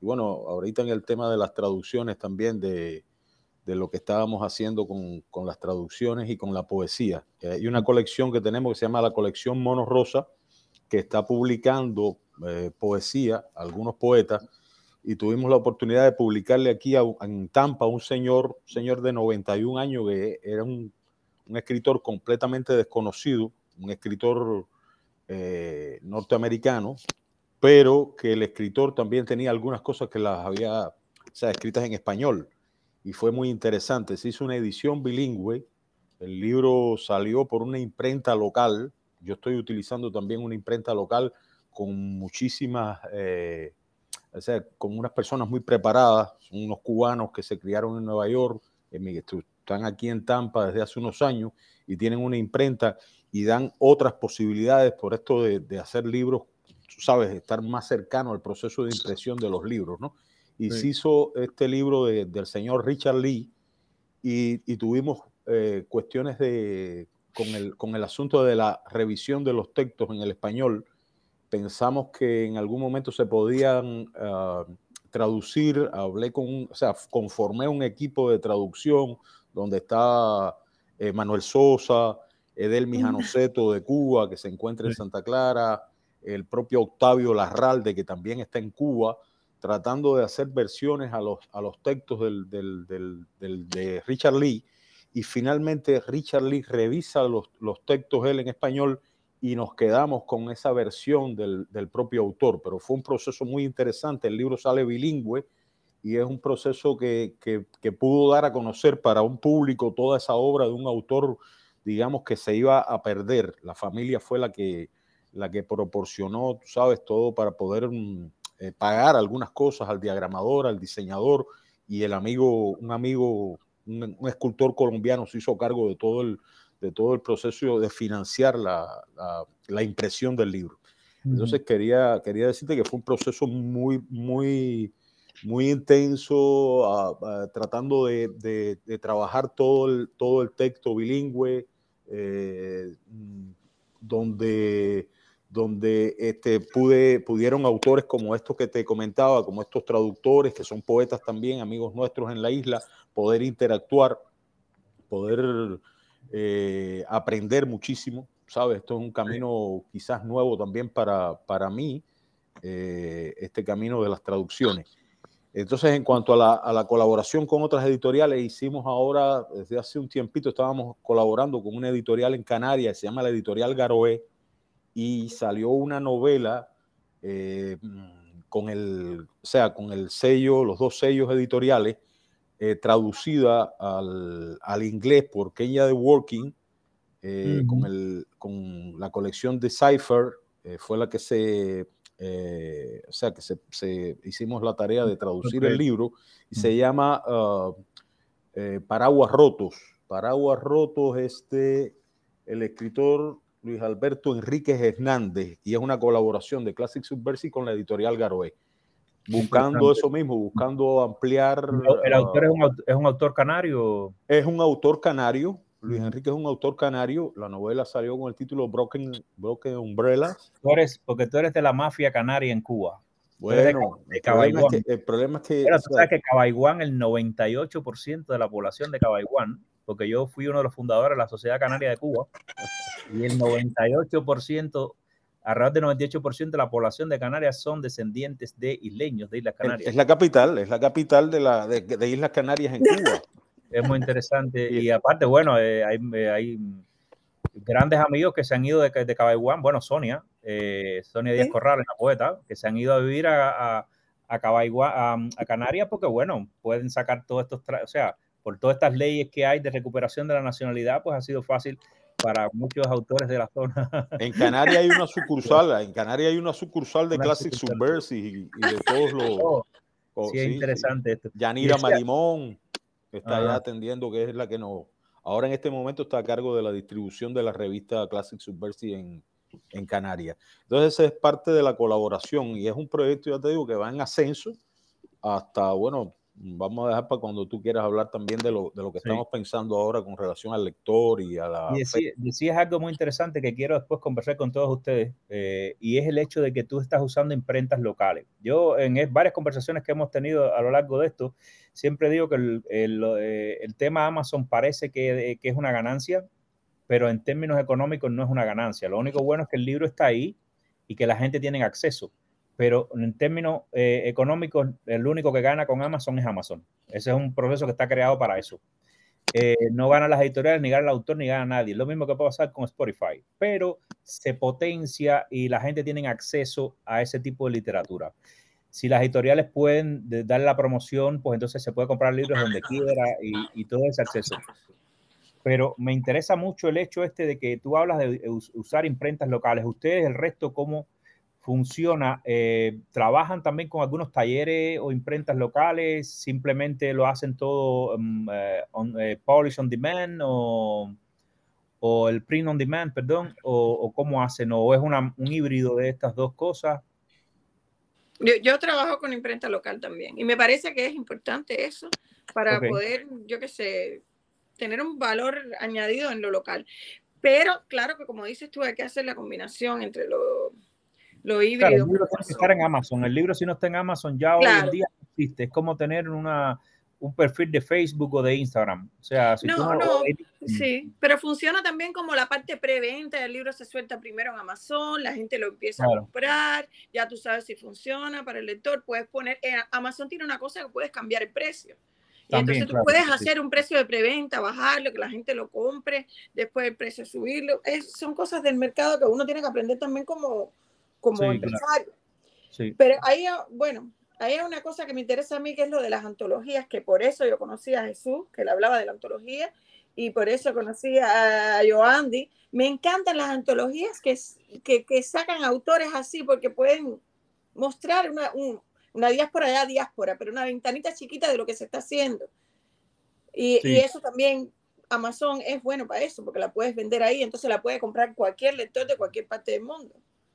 Hmm. Porque como tú sacas un, un, poema aquí, un poema aquí, un poema aquí en un libro, si no es así, con la gran distribución online. interesante. Lo de las antologías, yo soy enemigo de las antologías. En las antologías en que he estado es porque las han preparado personas que yo respeto y, quiero y admiro, ¿no? Eh, a mí me parece que las antologías, la voz de uno se disuelve en la voz de mucha gente. Entonces es muy difícil. A veces sí si tú preparas un libro, tú quieres preparar un libro que la gente entre dentro de tu poética. Y a veces ni siquiera es como entrar a una casa, ¿no? Tú entras y empiezas a, a, husmear en los lugares y de pronto te quedas en alguna esquina y desde esa esquina puedes ver la habitación completa.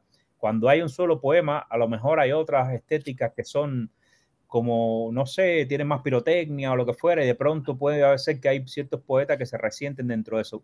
Eh, pero, y aparte también puede ser mi rechazo a que en los 90 fue la década de las antologías entre los 80 y los 90 se hicieron en Cuba tantas antologías que es una cosa, y aparte con un sentido no solo de mostrar algo, que yo creo que sería el más lógico, sino de establecer algo, de decir estos son los autores. Entonces, esa pretensión a veces del antologador de establecer un canon, a mí me parece como ampulosa y grandilocuente y a veces fuera desproporcionada también.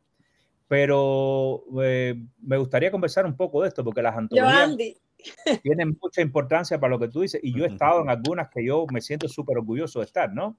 Y de hecho, en las que han preparado ustedes, eh, pero si ustedes se fijan, yo no he estado en muchas antologías nunca. Yo siempre me he mantenido eh, y cuando y estas cosas de ustedes han sido espectaculares por la manera temática, porque lo, por lo que han propuesto, que son antologías como diferentes, diferentes, pero eh, ha habido en Cuba mucha tradición de crear antologías, lo hubo en una época por la falta de, quizás de, de materiales para publicar autores eh, independientes o lo que fuera, se, estiló mucho hacer antologías. Y después por esas antologías parecía que se estaba básicamente describiendo la literatura de una época, ¿no? Y, y, yo decía, por ejemplo, había una que se llamó La Isla Entera, ¿no?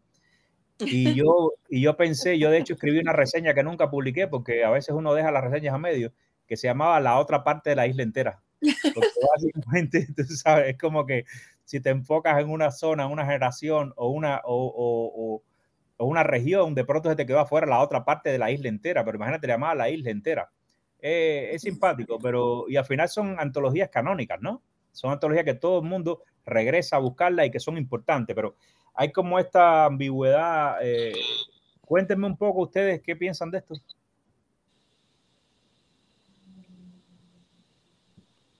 Yo creo que la antología más rara, la antología más rara es esa que hizo Andy, tan maravillosa, y el nombre de la antología. Bueno, pero Catao, así que estamos yo y Andy, que hizo Jesús, es muy interesante también. Y de hecho, el texto que yo escribí eh, surgió a partir del pedido de Jesús, porque yo con treinta y tantos años nunca había tratado de hacer una mirada en retrospectiva de mi vida, que eso básicamente lo que él me pidió, ¿no? Él me dijo, tú has escrito algo de tu experiencia en el exilio, lo que fuera, y yo dije, wow, o sea, uno está tan pendiente a cierta edad de, de, mirar el presente que se, se, dedica muy poco a mirar atrás, que es un hecho que a mí me gusta hacer, ¿no? Y un ejercicio. Y yo no hago nada por, por, por eh, yo nunca he escrito una poesía, ni una reseña, ni nada, ni una crítica por obligación. Gracias a Dios yo he podido hacer las cosas porque quiero hacerlas. O sea que esto no es tampoco que lo hice como a pedido o lo que fuera. Es que simplemente a partir de esa conversación, eh, me estimuló a mirar las cosas de esa manera, ¿no? Y a, y a, construir algo, o sea, no es poesía por encargo eh, o un tema, ¿no? De hecho, Por ejemplo, tú me has pedido una vez que estabas haciendo una, una, antología con un tema específico y te dije, no tengo nada de eso y la verdad que no me... Sí. Claro, yo trato de ser muy honesto con eso, pero a veces sucede en este tipo de epifanías, ¿no? yo quería preparar, sí, una antología que fuera como un ecosistema. Que fueran animales en peligro de extinción, pero que los poetas se tradujeran ellos mismos y que no se saliera de ahí. Y más o menos esa idea que tuvo Andy, que también me interesó, de que los alumnos tradujeran, me parece genial. Que, la, que el libro sea más que un libro, no sé. Sí. ¿Qué ibas a decir algo, Jesús? No, bueno, siguiendo lo que tú estás diciendo, eh, es cierto eso de que las antologías a veces buscan crear un canon, decir estos son los que son y aquellos no son.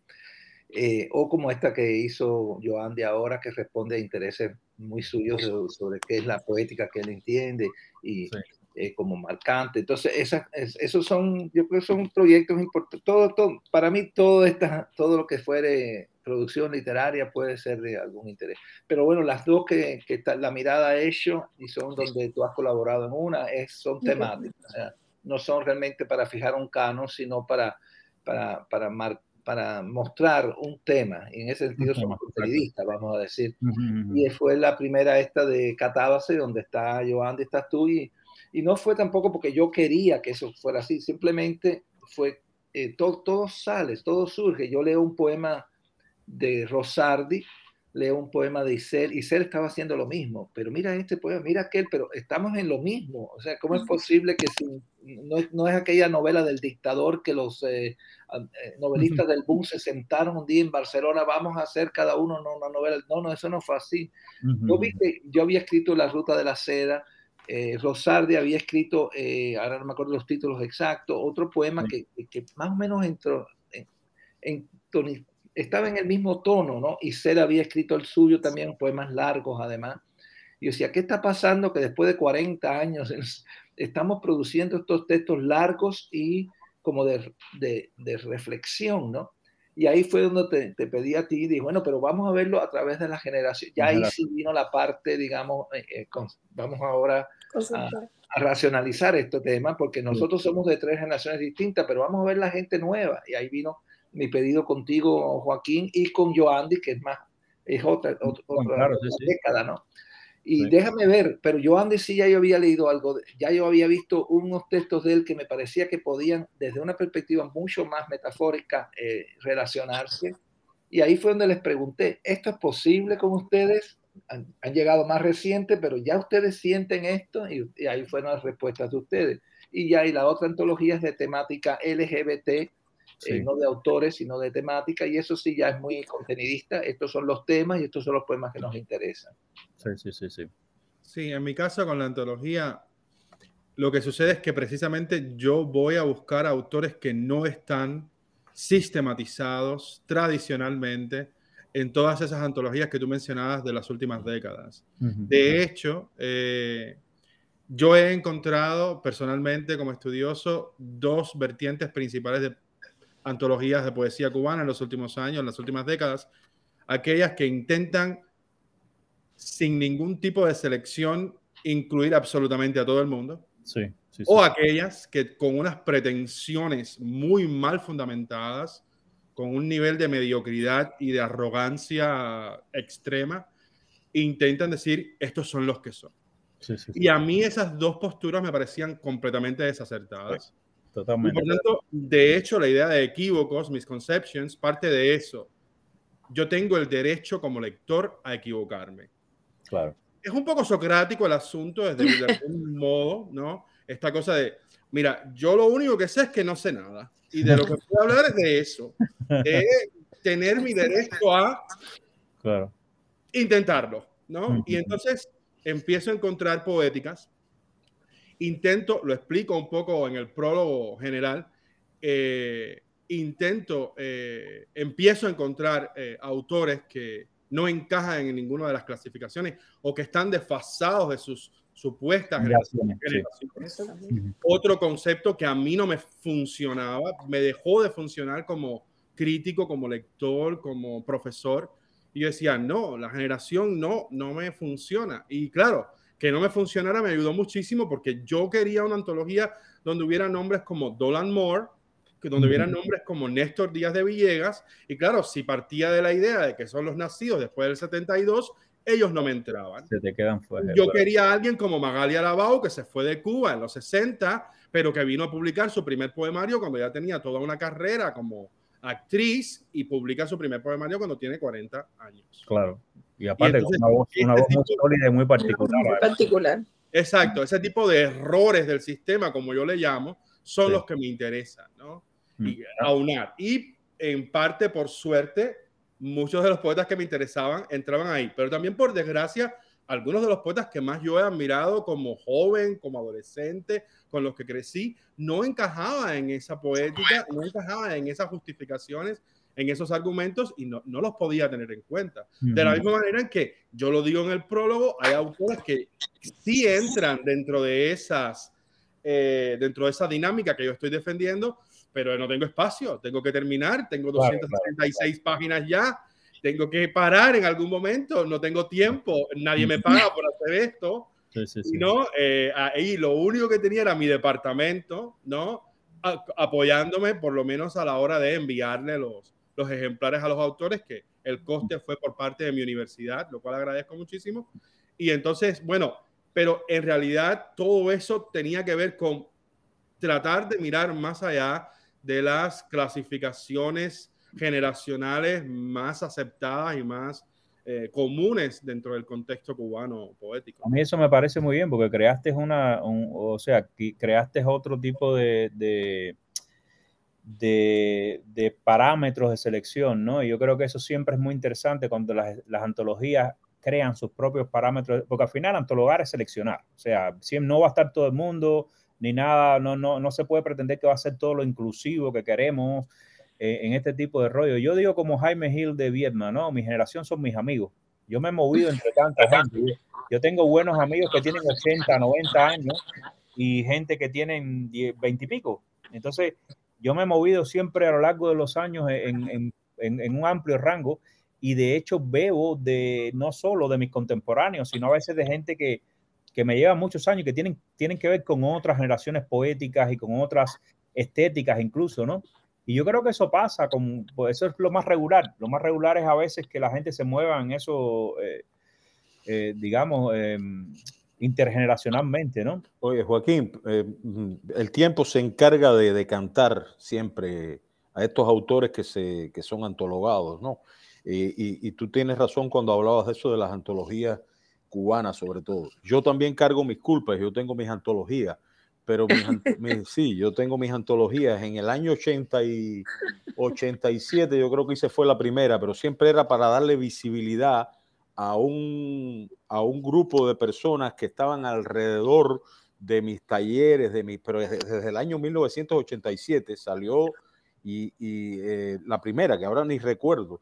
Y luego cuando los talleres en la región central del país eh, reuní un grupo de poetas también que eran dentro de los talleres jóvenes, jóvenes, digamos, alumnos que estaban dentro de todos los talleres, se llamó Viajando al Sur. Y, esto de darle visibilidad es bueno porque son personas que se sentían excluidas de todo el proceso que, y de todas estas otras antologías que tenían otro punto de vista, otra visión. Sin embargo, se corre el riesgo de tú validar validar a veces personas que, eh, ah, que de verdad, o sea, que, que, no tienen por qué estar en, ese, en, esa, en esa antología. Es una visión personal, pero alguien me decía, tú estás validando a alguien que luego se va a convertir en alguien que viene con una, no sé, con una cachimba, una bufanda, y ya ese es un poeta y, que, y quiere que tú lo... Entonces, ¿qué pasa? Esto, esto tiene su cosa te trae ciertas, ciertos inconvenientes. También las personas que dicen esta antología tiene este punto de vista de los dos que se refería, eh, pero está ese peligro y yo lo he corrido, por eso dije que tengo mis culpas en cuanto a algunos que todavía eh, andan por el mundo, pues. Y la, pues, la masividad extrema, la masividad extrema es peligrosamente validatoria, porque exactamente, más gente incluye, más bajos son los parámetros de selección y entonces terminan estando gente de diferentes niveles y de diferentes cosas y eso es peligrosamente validatorio, porque la gente está y dicen, bueno, en esta misma antología publicó Ciclano. Entonces es como eh, eh, se crean muchos problemas de, de, percepción, ¿no? De que realmente tiene, como decía, son importantes las antologías de, como, una, como una herramienta de promoción del autor y como una especie de, de muestrario también de cierta literatura. Muchos hemos consumido. Yo, por ejemplo, recuerdo que yo empecé a la primera eh, poesía, por ejemplo, austríaca que leí, fue una antología que se publicó en Cuba de poesía austríaca, de poetas austríacos que uno, nadie va a leer ese tipo a veces de poesías regionales, ni tiene la oportunidad de leerlas así, digamos, en, en muestra.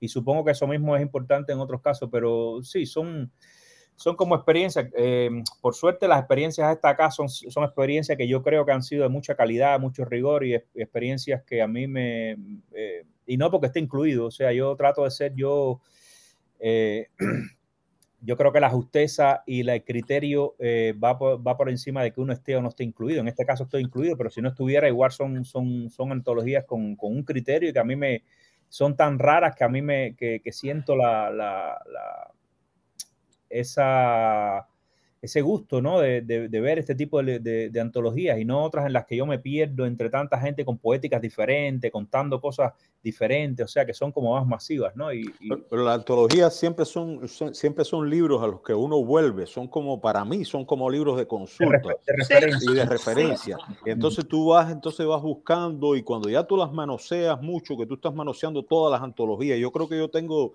entre Cuba y aquí tengo la colección de antologías más grande y uno va buscando entonces ya los, los poetas y, va, y, al pasar de los años, o sea, que ya te estoy hablando 20, 30 años que uno está en esta, eh, como lector o como estudioso de los poetas, uno va viendo cuál, cuál, cuál, cuál poética se ha ido decantando, como te digo, el tiempo me los va, y por eso son buenas hasta cierto punto la mayoría de las antologías, y uno enseguida se percata si es esta antología que quiere formar un canon porque es una capilla o el otro si quiere formar un, si quiere nada más que validar a, o, dar su propio criterio.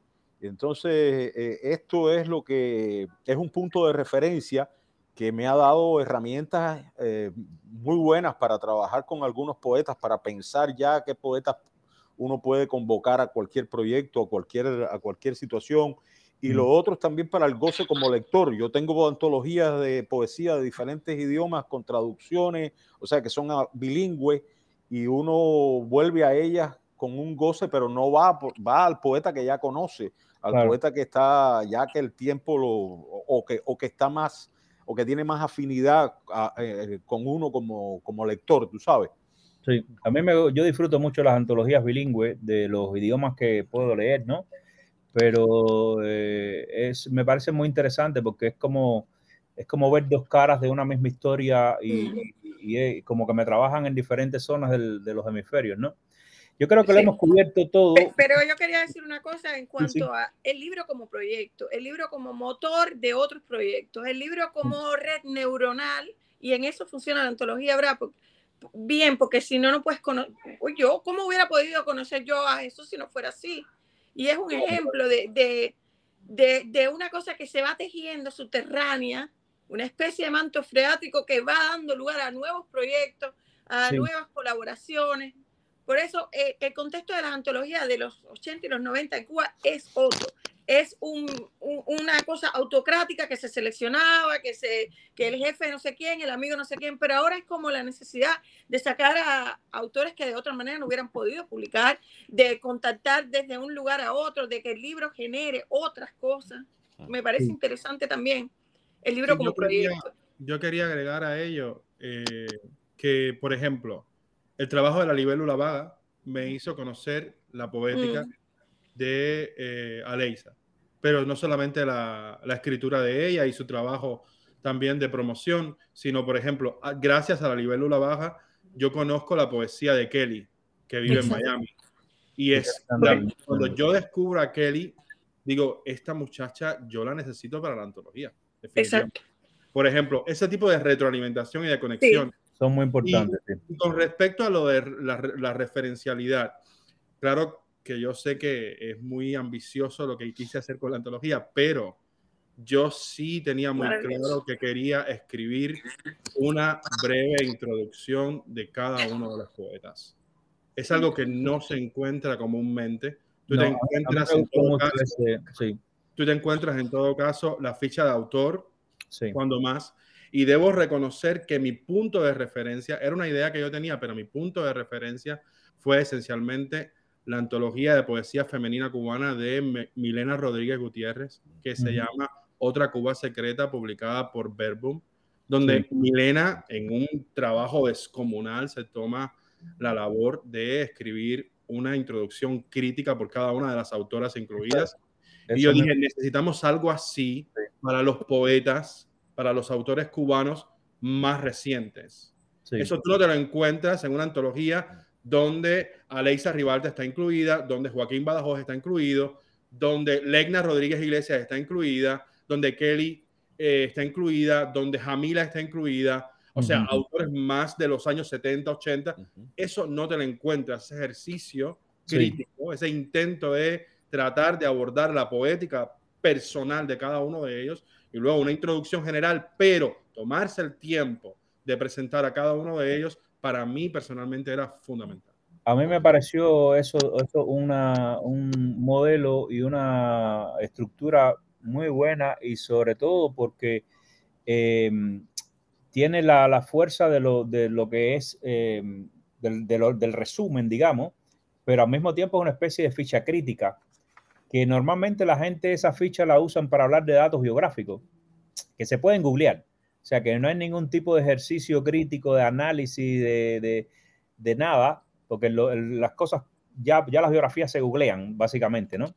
Y, y, esto, ir a tratar de resumir las poéticas de una manera breve, yo creo que le da al lector y sobre todo al tipo de lector que pueden tener estas antologías, que son lectores críticos, autores, mm, académicos, gente por el estilo, ¿no? Porque, y el lector común también lo disfruta. O sea, el lector que no le interesa la academia ni nada de esto también va a disfrutar esa, esa visión y a partir de esa visión se creará la suya propia, pero ya lo, lo estimula a, a, pensar de manera crítica cuando vaya a leer la, la, poética y ver, este tipo está, lo que está diciendo, ¿se refleja acá o no?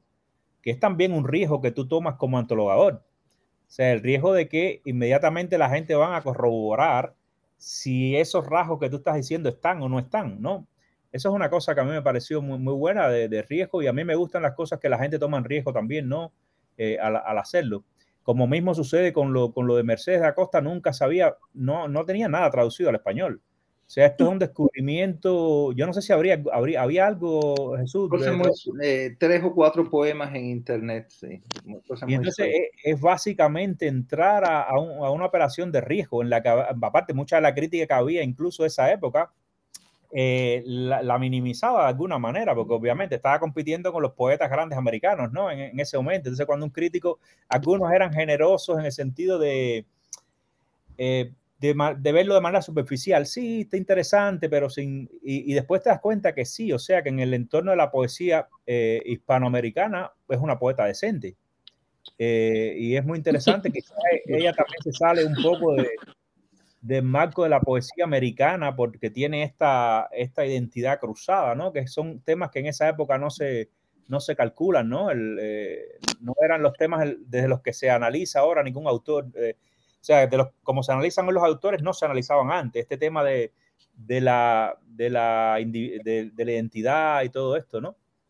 Yo quería Pero, decir, eh, si puedo, eh, sí, sí, siguiendo lo de, eh, lo de Joan, de que la mirada es una de las cosas que hicimos desde el principio, es no poner biografías, ni lista de premios literarios. como tú dices, eso se googlea hoy en día y ya, y sale toda la información. Aparte, eso no me dice nada a mí sobre el poema realmente. Yo quiero que el poema hable por sí mismo. Entonces, desde el principio dice, bueno, pero hay que poner una nota. No, ¿para qué? Entre, de pronto, entre paréntesis aparece La Habana 1970, o sea, que nació en La Habana en el 70, pero es una nota entre paréntesis. Uh -huh. Y lo que sí queríamos, como decía, es, es, que los prólogos fueran, los prólogos o las notas de contraportada no fueran genéricas. El estilo, ese lenguaje que tú simplemente, como creo que Borges lo dice, le cambias el autor. Los nombres.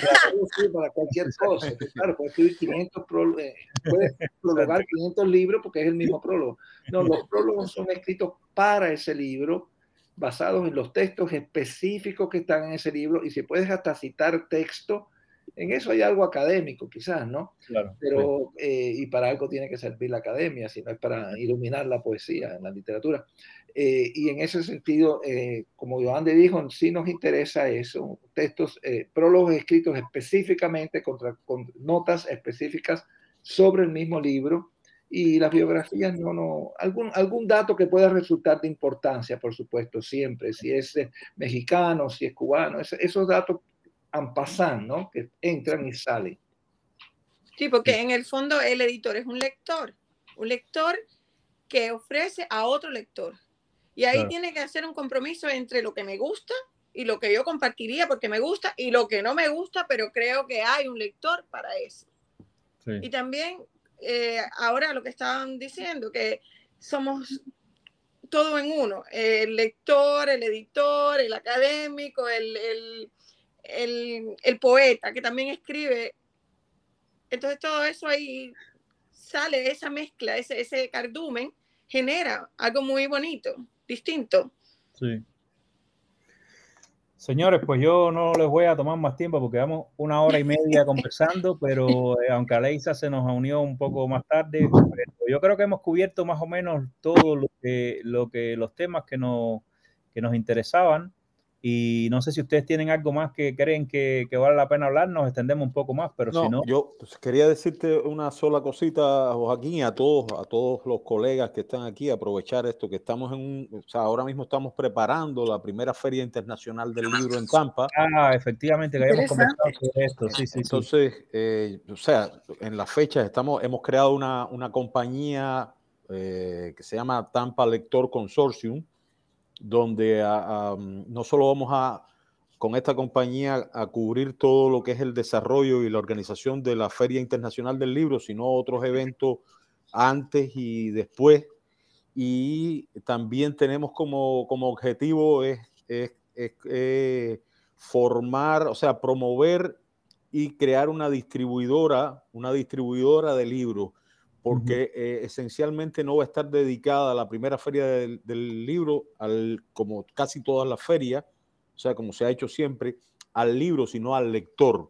Y nos vamos a enfocar en el lector y en buscar la manera de crear eventos colaterales para poder distribuir los libros de todas las editoriales y dar una organicidad a esto. Yo creo que sí estamos haciendo proyectos individuales como estos mismos que están aquí y otros muchos Sé que se están reuniendo algunos sellos editoriales en una especie de... Sí, la eh, red, la red de editoriales cubanas independientes. No sé, sí, exactamente, no sé con qué criterios, porque sé que faltan muchas y, no por eso. Sí, acaba, acaba, de lanzarse y yo creo que muchas editoriales, estas mismas que estamos conversando ahora, en el futuro, si tienen interés o no, esta red es más bien un, una, un network horizontal que, está, que le habrá un programa que, podrán ver que, nos vamos a reunir con algunos de, los primeros organizadores, aunque obviamente es un work in progress, esto está creciendo y, mm, a lo mejor eh, pronto están otras otras eh, Exacto, sí, yo, no sé, no sé con qué criterios, bueno, realmente ya tú dices, estás, estás explicando un poco esto, pero el criterio de, Tampa Lector Consortium, aparte de, tenerlos a la vista a todos para poderlos invitar a, este evento y para tener los fondos necesarios para invitarlos a este evento y además para poder también crear una distribuidora de todos los libros a través de, una red que estamos haciendo de eh, círculos de lectores escuelas, universidades, por todo lo largo y ancho de no solo de los Estados Unidos. Interesante, Sicilia. Sí. Te tengo una propuesta, Sicilia.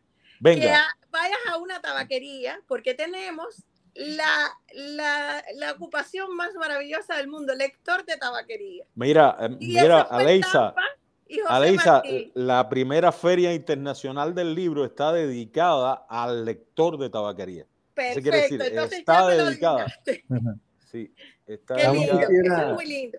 Yo se lo cuento a la gente y no, y no me creen que existe esa, esa, esa ocupación. y que hay una persona que le lee a la gente la tabaquería. Tenemos el, les voy a compartir luego uno individual, les voy a compartir, no sé si ya lo han podido ver, bueno, no, porque no se le ha dado la promoción al logo de la primera feria, que es un tabaco, con todo, y entonces estamos trabajando en eso, vamos a hacer un performance del lector de tabaquería en Ivor City, y además vamos a, a dedicarla específicamente al lector de tabaquería, pero van a estar todas dedicadas al lector. Nos vamos a centrar en el lector porque definitivamente no somos nada sin, sin los que nos leen, ¿no? Sin, los, sin los que consumen el libro. Yo quisiera añadir algo eh, a Sicilia, si están haciendo esta feria, porque siempre se habla del lector y del, y del, y del autor, ¿no?